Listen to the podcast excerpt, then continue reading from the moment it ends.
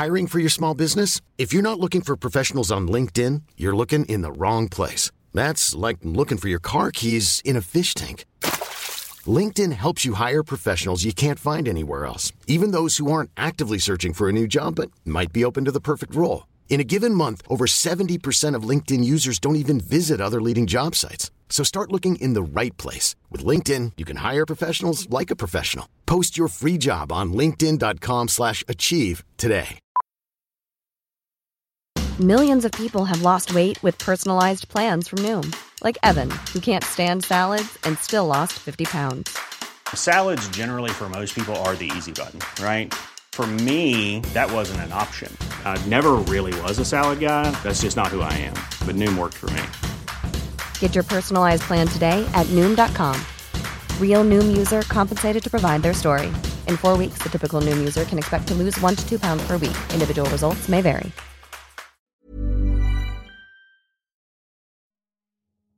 Sogleich im folgenden Jahr freilich, im Jahr 955 nach Menschwerdung unseres Herrn Jesus Christus, brach eine solche Menge Ungarn ein, wie sie keiner von den damals lebenden Menschen, wie man hörte, zuvor irgendwo gesehen hatte. Sie besetzten und verwüsteten das Bayernland vom Donaufluss bis zum Schwarzen Wald, der zum Gebirge gehörte. Als sie den Lech überschritten und Alemannien besetzten, brannten sie die Kirchen der heiligen Afra nieder, plünderten die ganze Provinz von der Donau bis zum Wald und verbrannten den größten Teil des Landes bis zum Fluss Iller. Ich spüre die Wärme des Feuers in diesen kalten Tagen. Der Met schmeckt und der Regen prasselt auf das Dach meiner bescheidenen Burg. Ich alter Mann blicke zufrieden über mein Leben, meine Kinder und Enkel.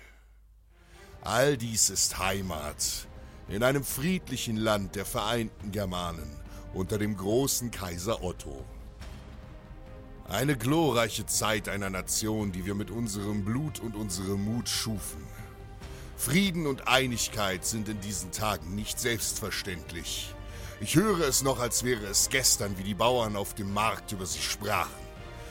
So zahlreich waren sie, dass man meinte, ihre Rosse könnten alle Flüsse und Seen austrinken.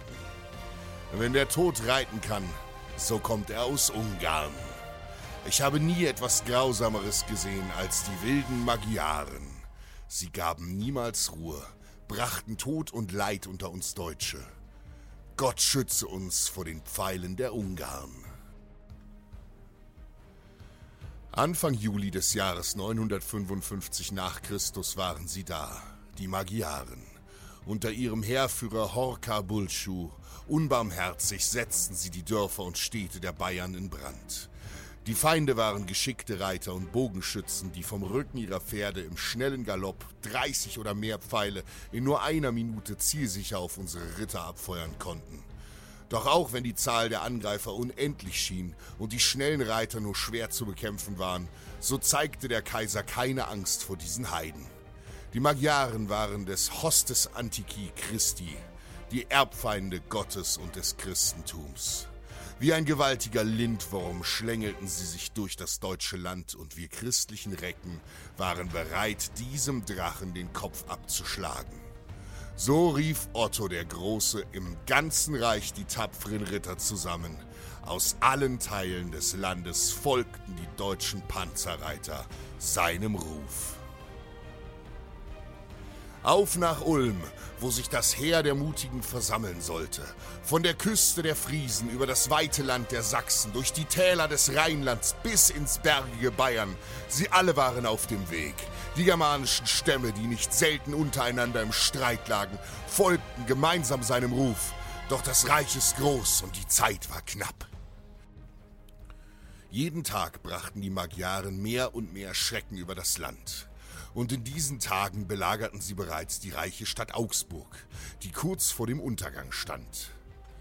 Bisher waren erst die Streiter der Bayern, Franken, Schwaben und Böhmen in Ulm eingetroffen. Es würde noch Tage, vielleicht sogar Wochen brauchen, bis alle deutschen Ritter ankommen würden.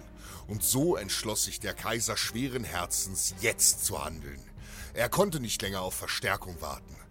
Auch die aufgestellte Infanterie war in dieser eiligen Stunde nicht einzusetzen. 8000 gepanzerte Ritter standen in Ulm bereit und dies musste reichen. Ich, Heinrich von Schönbergen, war einer dieser Ritter.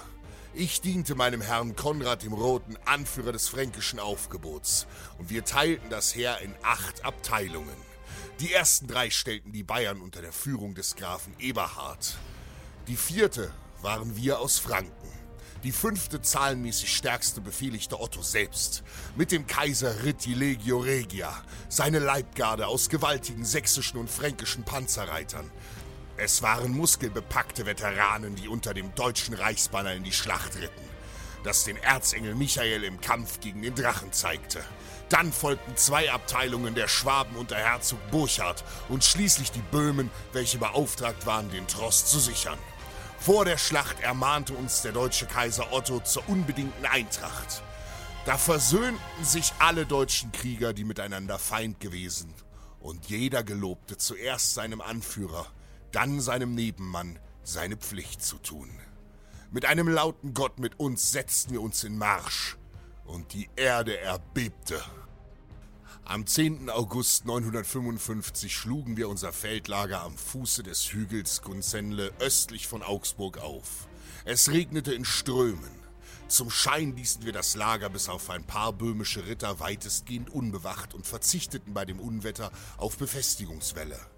Durch den Starkregen hatten die verleimten Hornbögen der Magyaren mit Sicherheit gelitten und waren hoffentlich nicht einsatzbereit.